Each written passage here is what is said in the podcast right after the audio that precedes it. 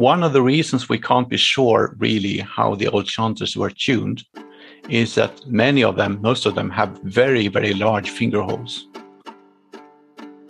The wedding without a bagpiper in front when you go from the church to the wedding uh, feast was unthinkable.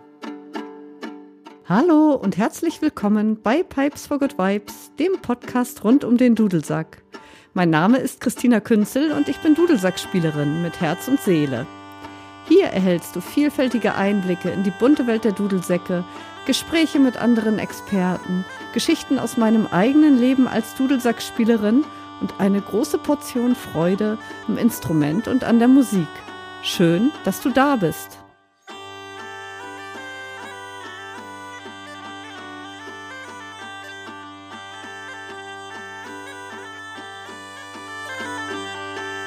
Welcome to the first podcast of the new year and also to the first podcast in English. Because today I have an English interview partner or a Swedish one. It's Olle Gällmo, a säckpipa player from Sweden. Welcome, Olle. Hello, and nice to be here. Hmm? Yeah, I'm very happy that you're here. So, you would like to tell us some interesting facts about the säckpipa, the Swedish bagpipe. And maybe you could first start with the history of the säckpipa? Yeah. Um, I don't know how far back to go, but um, also there, there, there's some obscure um, uh, things in the histories as well that we don't know very much about. Um, the Swedish bagpipe was discovered uh, or rediscovered in 19 39 during an evacuation of collections from a museum uh, due to the Second World War. Um, and uh, they found some bagpipes in on a shelf, and it was a big surprise. Um, and then they discovered that there had been a bagpipe tradition in in Dalarna, in, in middle of Sweden. Um, and they um, found uh, one still one piper still living, Gudmunds Nils Larsson, uh, and interviewed him. Um, and uh, it was in the nick of time because he died not longer long after that. Um, so we know things about the bagpipe from the 19th century, from the 1800s, mm-hmm. and we have name we have found um, a number of bagpipers um, um, that we know by name. Some of them we know uh, more about. We know tunes after them. Um, they have found maybe uh, 20 or so instruments from the 19th century mm-hmm. in museums and uh, collections and in some some also in private uh, homes um, but for, before the 19th century we don't know that much the oldest bagpiper we know by name um, from history was born in 1749 but okay. he was most certainly not the first one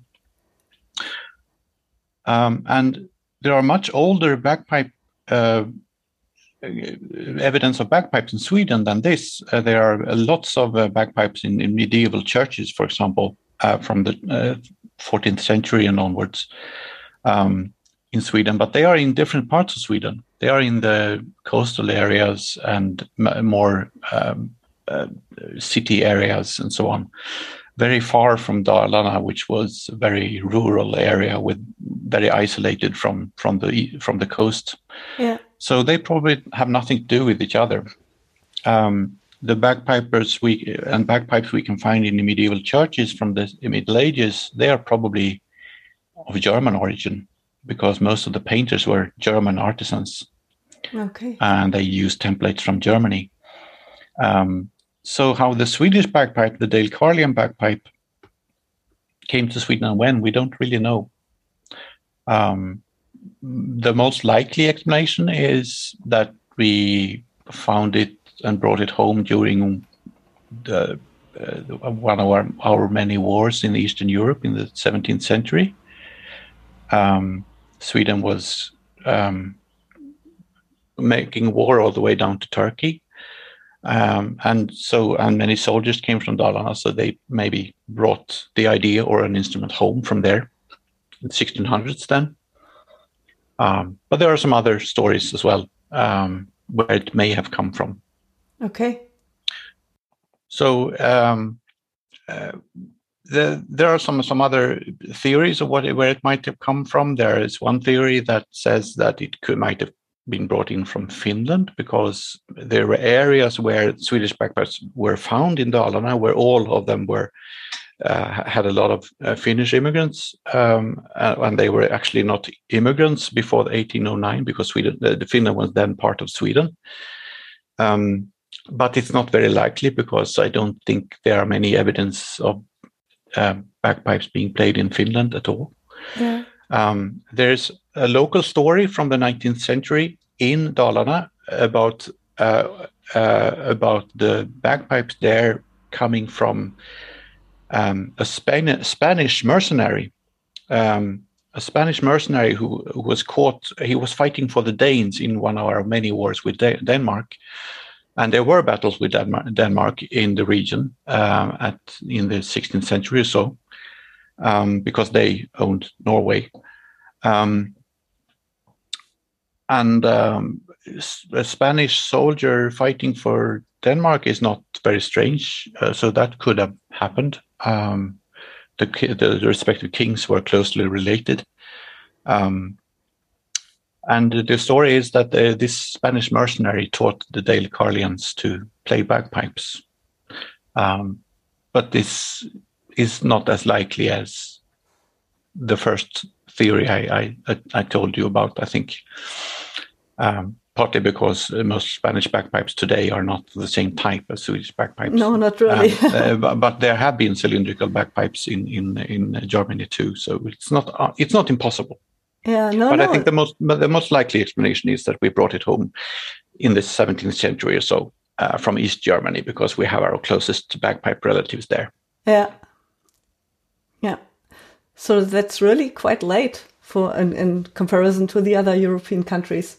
Mm um, where the well where the bagpipe was played, and yeah, in Germany, I think yeah, it was nearly still over in the 18th, mm. 19th, 19th, definitely. So yeah, but yeah. this area of Sweden was very isolated. Um, uh, uh, um, a Swedish nobleman um, uh, or nobility um, passed through this region in, in 1829 and uh, there he actually met, uh, went to a wedding there which he passed by and there was a bagpiper there. That's why i know of him because he wrote about this and uh, and about these bagpipes that he found. Um, but the interesting thing he also says is that he traveled through that region of Dalarna and he could not find a single uh, road or even a track, a, a wheel track in the yeah. whole region. Um, so it was very uh, the communication wise it was very isolated this area from from the rest of sweden i think mm-hmm. so and and what about the look of the säckpipa it's it looks different mm? from from all other yeah or from many other uh, other bagpipes because of the yeah the chanter is really different yeah there are some some things that are peculiar with it. One, the most obvious is the chanter, since it has these scallops, as they yeah, are called, yeah. these uh, indentures for the fingering fingers. Yeah. Um, that is not unique, though. It does exist in, in other. I have seen uilleann pipes chanters with with such scallops, actually. Really? Um, oh, okay. Yes, um, and also um, one of the I, one of the reasons that that the Spanish theory uh, is not that very odd is that there is actually evidence of a of, of a Spanish bagpipe tradition, uh, which had which also had marked um, finger holes, not quite in the same way, but still uh, very marked finger holes with rings. Yeah. Okay. Um, so it, that that's one thing. Uh, I think the scallops may have been developed in or um, developed further in Sweden because of the cold, because it's easier to play bagpipes with cold fingers if you yes. can't miss the holes, and yeah. you can't miss the holes if there's a scallop there. Yeah. Uh, so that that may be a reason. Another thing that is uh, rather unusual with Swedish bagpipes is that we usually think of it as East European in in in that it is cylindrical. The chanter is cylindrical and it has a single reed. Um, but most other East European bagpipes they are made from a whole um, goat kid or something like that. Uh, this is a sewn bag from calf hide, um, and the drone position is also uh, a bit strange compared to other East European bagpipes. Yeah. There are not that many other examples. Yeah. So the, the the sewn bag and the bag and the drone position looks more Western than Eastern, so to speak. Yeah. So, so, so for the listeners who don't know säckpipa, maybe mm. the drone position is in front of you yeah, it, it's in, uh, across across uh, the breast of the yes, piper. Yes. So like like Northumbrian small pipes, for yeah. example, or yeah, um, or the gaita, for example. The, yeah, the yeah, the gaita, gaita has it. Since also. we talked about Spain. Yeah. Mm but but only the small drone, I think. But there, that's another yeah. case. uh, and in in Sweden also there another peculiarity about these instruments that they found, uh, the old instruments that they found from the 19th century, is that very many of them, a majority of them, seem to have two drones. Yeah. Okay. In the in a common stock, um, but in all cases, only one of those are functional. Yeah. So the other drone is not for is just for show. It's not even drilled through. It's, no? It has never, it, no, oh. it's, it's never, it's, it's never been making a sound. Oh, I didn't know. Uh, in some cases, it's even integrated into the stock, so it's it's so it's kind of an ornamentation, looking like a drone but not being a drone. Okay, that's weird. um, so historically, as far as we know, it has never had more than one functioning drone. Okay. But nowadays, we have Swedish backpacks with more than one drone, of course. Yeah. So so now we were talking about drones, mm. and that uh, yeah.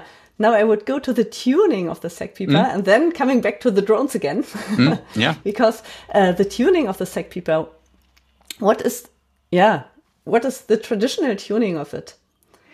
How is it tuned? That's also under debate currently. Okay. Um, because when the Swedish bagpipes were restored and, and manufactured again, uh, started to manufacture again in the early 1980s, um, they couldn't really be absolutely certain how it was tuned. Um, the, you, you, know you can you can measure the length of the chanter of course and, and think that it should be in this or that tune uh, in, in, the, in this or that key um, but the thing is that the the chanters of these preserved instruments, they are they're not quite the same. Um, and it was assumed that it is cylindrical because most of them seem to be cylindrical. Some of them see are are, are actually a bit conical, but uh, in most cases, I think it looks like it is more by accident, not by on purpose. Okay. When during the manufacturing. Um, but if it if it were conical, the tuning would be very different. So um, when it was restored, it was decided to make it cylindrical, six millimeter. And if so, uh, the chanter length uh, says that it's probably uh, the six finger note is probably an E. There was no seventh finger note at the time. There was no hole for the right hand pinky. Mm-hmm. pinky. Uh, so the bottom note was E, uh, and the A is in the middle. Mm-hmm. Um, and this to tune to play tunes in A with a range from E to E uh, suits very many tunes from that area very well. Uh, yeah. And it's a common key on fiddle as well in the area, so it's also a reasonable assumption that that, that this would be a, ch- a chanter in A, but with the A in the middle. So the three finger note is an A. Yeah. The six finger note is an E.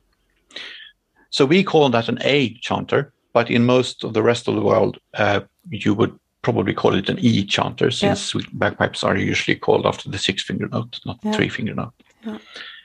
Um, but recently, uh, people have started to restore the museum pieces more accurately, including these conicities that has been found in some of them, and then the tuning is very different. Uh, and then and the tone also is very different. Um, so uh, it's actually under debate how how the old old uh, instruments were tuned.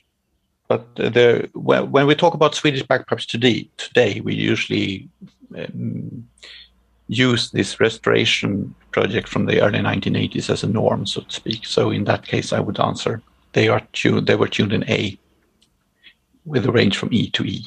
Mm-hmm. Okay, and this is still that's the standard tuning, I think. It's still the most common tuning, yeah, yeah. Um, but pretty soon after the restoration, um, uh, people started making them in G as well, since Yeah. uh, a, a bagpipe in G, that is to say, then a range from D to D, From D to D. um, is more convenient to play with other instruments. Uh, uh, in many, uh, uh, it's more a more common key in the rest of Sweden. Yeah. Uh, so, so uh, G chanters have been common for a long, long time. Yeah. Um, but there are nowadays you can find chanters also in F. Uh, Mhm. You can find them in low D, um, Yeah. and you can find them in high C and D as well. Oh. Very small chanters. Yeah. But uh, if you meet other bagpipers in Sweden, it's it's very very uh, likely that they play an EAA chanter. Yeah. But when I play abroad and when I play with you, for example, when I'm in Germany, it's more uh, it's common that I play the DG chanter instead because people are more used to that key. Yeah, maybe with other musicians, but if we Mm. play with with other säckpipa players also in Germany, Yeah, yeah, it's that's also EA. So yes, yeah, yes, that's true. Yeah. That's true. But with And the fiddle players are happy when we play EA. Yeah, okay, not not no, that's not always the case in Sweden. Okay.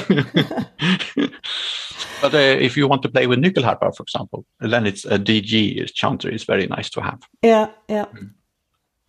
Um, what about the fingering? Hmm? So were they today they are in half closed fingering? The säckpipa I know, but Hmm. was it always in half closed fingering? No. No. And that's also connected to this tuning issue because one of the reasons we can't be sure really how the old chanters were tuned is that many of them, most of them, have very, very large finger holes, uh, elongated finger holes. So they're oval along the chanter oval. Yeah, yeah, And if you believe that that's as it's supposed to be, then the tuning is one way. But if you believe that this is just a, these holes are meant to have beeswax in them, so that you can mold, uh, the, you can retune each hole by moving the beeswax around.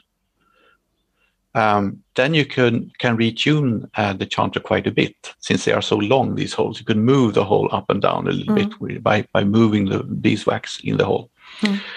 Um, but many of them have very big big finger holes, and the beeswax is not. If there was any beeswax in them, they, it's not there anymore. Uh, but if there were these large these finger holes, then the fingering cannot have mattered because if if if a, a finger hole is very large, when you open it, almost all the energy goes out through that hole, so to speak. It doesn't matter what you do with the fingers below that hole it's when it's open. So therefore, it doesn't matter if you play fully closed or fully open. Ah, okay, yeah, Um, so I would guess that the old pipers played almost fully open. hmm Um, so these standardized chanters that we have today, where we as, are supposed to, we, we, we assume that the chanter is uh, cylindrical and six millimeter and the finger holes uh, have, have these positions and are had this size and so on. This standard is a new thing. Um, and therefore, I don't think that fingering was standardized either yeah, before before they were resurrected these bagpipes. So I, I would guess the old pipers played mostly open. Um, we have started to play more more closed, and it has become half closed fingering um, in Sweden very commonly um, because it facilitates staccato playing, uh, doing rappels down to low E yeah, um, and so on. So it's more a con- uh, for convenience that we have started to play more close. I, I myself have have changed my fingering. When I started playing bagpipes in the early '90s, I played fully open or almost fully open, Mhm. but it, then it gradually closed on its own. It wasn't a conscious deci- decision to change my fingering. It was just just naturally happened because I started to play in a way and do tricks like staccatos that, that made it more convenient to play Yeah. more closed. Yeah. And there are pipers who play fully closed. Yeah. But on most Swedish pipe bagpipe chanters, it's not possible because some of the tunes, in particular the the A and the uh, C, will be uh, out of tune if you play fully closed. So it depends very much from the from the säckpipa you have in your hands. Yes. Uh, and also another reason that the uh, half-closed fingering became so common, almost like a standard today, is because one of the back, uh, one of the big bagpipe makers in Sweden is Alban Faust. Yeah. who is a German, and he Yeah. was, of course, brought up with the half-closed fingering when he came here, and uh, so through his uh, making and uh, selling many of his bagpipes, uh, the fingering has kind of followed with that. But while the other bagpipe makers at that time, uh, Leif Eriksson and Bengt Sundberg uh, in the 1980s, um, on their bagpipes, the finger holes were so big that it doesn't matter. So there was no no one would force you to play fully closed or fully open. It didn't matter. Yeah. And and what about the second uh, thumb pool? I think that was invented by Alban. Ah, okay. Um, also, yeah. Um, I think yeah. Someone will probably correct me if I'm wrong after hearing this, but I think it was Alban who who, who introduced the second thumb hole. Uh, the the finger hole the, the ping, for the right hand pinky, um, the seventh hole. Um, was not there there in the beginning because it isn't there on on any of the museum pieces. Yeah. Um, but um, Leif Eriksson, when he restruct- he reconstructed the bagpipe in the early 1980s, he put um, a tuning hole um, below the fingers, and he happened to put it on the right-hand side of the chanter. okay. Um, so pipers discovered that they could actually reach that hole if they really stretched their little pinky. They could reach that hole and come down to D sharp. The chanter was uh, quite short, so it became a D sharp, not D. hmm hmm And people started doing that. Uh, so Leif gradually moved, uh, this hole kind of moved up to become a real finger hole. Um, it was moved moved up and on, on the front of the chanter instead of on the side and became the seventh finger hole. So that was probably Leif Eriksson. Okay. Yeah. Well, interesting. And the tuning of the drones. If we have the chanter in A, you call it A, then the the drones are. If you have one, one drone traditionally, one drone. So the drone is an E, I think. All all the old instruments seem to have an E drone, yes. Yeah. Okay. Uh, and as I said, there's only one functioning drone. Um, Yeah. uh, in, in so it doesn't really matter how long the other one is because it has never made a sound. Um, but so uh, E drone, that is to say, it has the drone has the functioning drone always have about about the same length as the chanter, so it should be an E if you Yeah. think of the chanter as being an AE. And in modern times, where you have more than one drone, maybe that works with a function. Uh, yeah, then we uh, use the same drone configuration as you would, I think, for for most bagpipes. You would add a uh, add a, an A drone, uh, Oh, yeah, the yeah. first, and then maybe another E Yeah. drone or another A drone, Yeah. depending on what do you think. There are people who play with only A drones as well, Yeah. Okay. S still only uh, a single drone, but in A. Yeah. But uh, that's also uh, one thing about the Swedish bagpipe, since it's um, since it's cylindrical and single reeded, um, the effect of a rappel down to low E as a staccato is very strong if you have a drone, which is also an E, because then the the low E note will not be heard as a note; it will be heard as a pow- as a pause. Yeah. Uh, so therefore, an E drone is very much it's very effective. Yeah, yeah. Um, and I think today there there there are many extras exist like like keys maybe to have a bit more range of the Not that much actually. Not There's much? Um, on on on the DG chanters. and lower tuned chanters than that. Uh, it's quite common to have a key for the for high E. So uh, one note above the thumb hole. The thumb hole note would be a D on a G chanter, uh, and uh, many of them has a key for the for an E above that. So so the, the sixth in yeah. the in the scale. Um, but to make a, a, key for that on an A chanter, that would be an F sharp key, um, is very difficult. Uh, the the chanter is so short that it's the key would have to be very very small and therefore very okay. difficult to operate. I have actually I've seen one chanter with a key for F sharp and, uh, on an EA chanter, but only one I think.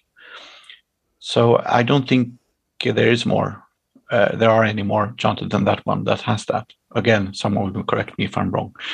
Um, but on DG chanters and below, it's common with an extra with a key for an extra note above the thumb hole. Yeah. Um, I don't think I have seen any other keys on Swedish bagpipe chanters. Actually, you could think of keys for for accidentals in the scale as well. But we, we if if you have a chanter in A, for example, we don't have we don't have a B flat. Mm. It would be convenient sometimes to have a key for that, or or um, an F, F natural could have been yeah. also uh, nice to have. Uh, F natural uh, on uh, at the bottom. I mean. Yeah, yeah. the high one above. you can yeah. press it up the high, a little bit. the high one you can press. yeah. Um, so that would be convenient, but I think I've never seen anyone actually have a key for that. Uh, and I guess uh, people would uh, stop. there's kind of a limitation in that if you start to add keys, too many keys, it becomes something else than a Swedish bagpipe. You know, it, it becomes too different to to what we are used to. Yeah. Uh, so from a, a, kind of a tradi- traditionalist view, view, viewpoint, you can't add too many keys without uh, making it something else. Yeah. So there is a double hole on, on the A chanter. There's a double hole for the C and C sharp. That's also an Leif Eriksson invention. Ah, um, okay. On okay. on the old back on the old uh, chanters, there was only one hole there, and it was assumed to be um, a C okay. natural, so uh, A minor scale. Um, but uh, Leif started to make um, chanters in major as well, but he had separate chanters for major and minor. So you switch chanter when you wanted to play, uh, when when you wanted to switch between A minor and A major. okay. Um, but uh, pretty soon, I guess he realized that you could make a double hole there instead and um, cover the the upper one when you want to play in in minor. Yeah. Uh, there are also chanters with a double hole for the for the upper uh, index finger. So that would be um, D, D sharp. Mm-hmm. Uh, they are not that common, but uh, they do. There, there are some chances that have that. Um, and there are also some chanters, I think, I think who has also double hole for their right hand pinky, so that you can go down to D or D sharp. Oh yeah, yeah. But the, the, the, the minor major double hole under their long finger, uh, the upper hand long finger, that's standard. I mean, that's, yeah, that's what we expect today. Yeah. Yeah. So where was the säckpipa used traditionally? Was it used for dancing music, really all the time, or, or in what cases uh, did they play? Well, the, the little we know, um, people played for their own uh, joy uh, in, mm-hmm. at home. Uh, mm-hmm. There are not that many stories about bagpipes being played together with other instruments. There are some, but not very many. Okay. Um, um, weddings, um, but that is to say the wedding party for dancing, not in church. Yeah. Um, uh, I don't think the bagpipes were, were allowed to enter the church. uh, the devil's instrument and all that. Um. But uh, in uh, there are some local sayings in in this part of of Dalarna that a wedding without a bagpiper from church in front when you go from the church to the wedding feast was unthinkable. You, you would always have a bagpiper with you there, so that's a procession then. So for for processions to to or from church, and for dancing in the evening, not only for not only during weddings, of course. Is is that the case? Why so many brutmarsches exist in, in, in, the Swedish music? Maybe. So that was maybe maybe. I I think uh, there's a, a, a possible misconception there in Swedish traditional music in that we usually consider a bridal march and a wedding march as the same thing. Okay. But uh, I think I don't think they actually were. I think uh, to me, a, bridal march is a march you play in church during the wedding ceremony. And I very much doubt that bagpipes were allowed there. And also, the, the, the, the people in the church had a monopoly on making music in church, so uh, they wouldn't allow allow that. While a wedding march was for the was to go to or from church, from from uh, in particular from the church to to the wedding party. Yeah so to me, a bridal march and a wedding march are not quite the same thing, but uh, they are kind of treated as synonymous today. But if if my theory is correct that they are, were actually at one time separate things, you could also think of it as being quite a bit, little bit different in tempo, because you want to go, if you want to go to the party, you are in a hurry. you want to get to the party, so you play them a little bit faster okay. um, than you would in the church if it's a ceremony yeah, yeah. Mm. But you are right. There are very many uh, bridal or wedding marches in Swedish traditional music, and it's uh, also uh, for fiddle, of course. Uh, most of them for fiddle. Yeah. So I think it was very common to play on on the way from from church to to the wedding party. Yeah. And today is is uh, the säckpipa used more with other musicians, maybe also with other säckpipa players? Yeah, one of the reasons why Leif Eriksson wanted to kind of standardize how the tuning was done, for example, as we talked about, uh, was that they wanted to make an instrument this time that could survive, that would not die out again. Yeah. So they wanted to make it easy to play with other instruments, more easy to tune, and things like that. So um, that was kind of the the re- one of the one of the goals of restore, restoring the Swedish bagpipe to make it easier to play with other instruments. Um, so yes, uh, since then, uh, Swedish bagpipes have been played a lot in groups with other instruments, in particular fiddles. Then, mm. and for dancing, and for dancing, yeah, and nowadays for concerts, uh, of course, as well. But I am not sure the concert, the concept of a concert, existed to the 19th century bagpiper. Yeah, uh, I think the 19th century bagpiper uh, played just for dancing or maybe for a ceremony or just for his own joy at home. Yeah, yeah. Yeah, I think a lot of bagpipers play just for their own joy today. yeah, there's nothing wrong with that. no, no. it's nice. So we talked so much now about the the säckpipa, mm. and I think you would like to show us a tune now. Mm. I think that we can listen to a track from uh, my solo CD, yeah. um, where I play a tune called Gubbdansen. Gubbdansen would mean um, the old men's dance. Um, it's a, not. It's a tune which is not from the region of Dalarna. It's from Gotland, in the Baltic Sea, uh, where my parents are from. Uh, and my mother was from a, a place uh, in in on Gotland called Burs. And Burs had a famous fiddler in the 19th century, and this tune is after is after him. And Gubbdansen, an old man's dance. When I wanted to record this tune, I, I thought about this, and what the picture in my head was of these old men trying to dance, and they were maybe too old to be able to dance very fast, and so on. So. Um, I, I, I let that uh, decide the tempo a little bit, so it's not played very. It's it, I play it in a way which is not quite suitable for dancing right now. Um, but I think it illustrates the point.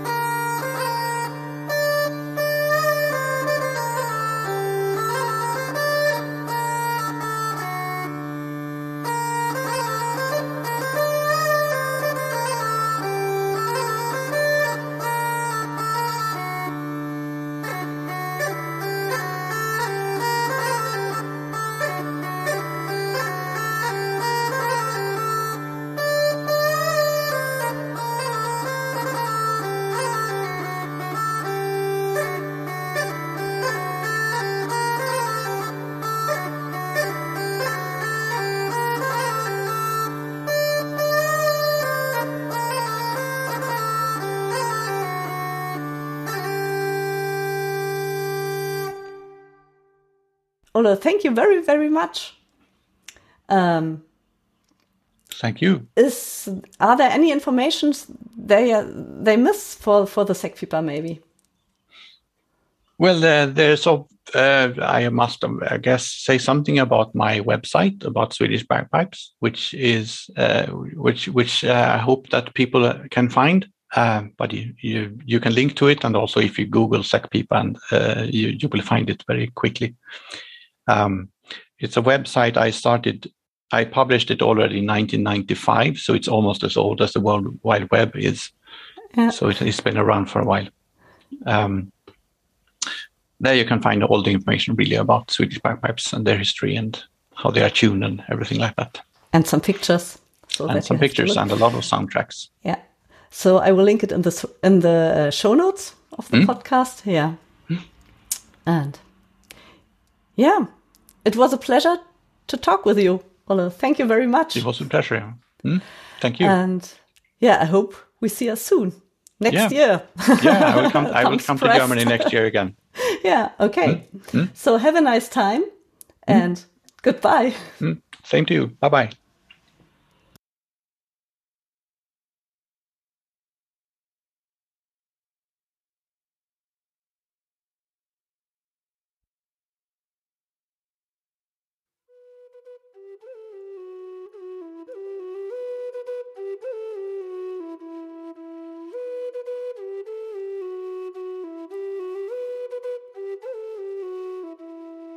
Falls du Interesse hast, Dudelsack spielen zu lernen oder deine Fähigkeiten zu verbessern, melde dich gerne bei mir unter moin.christinakünzel.de.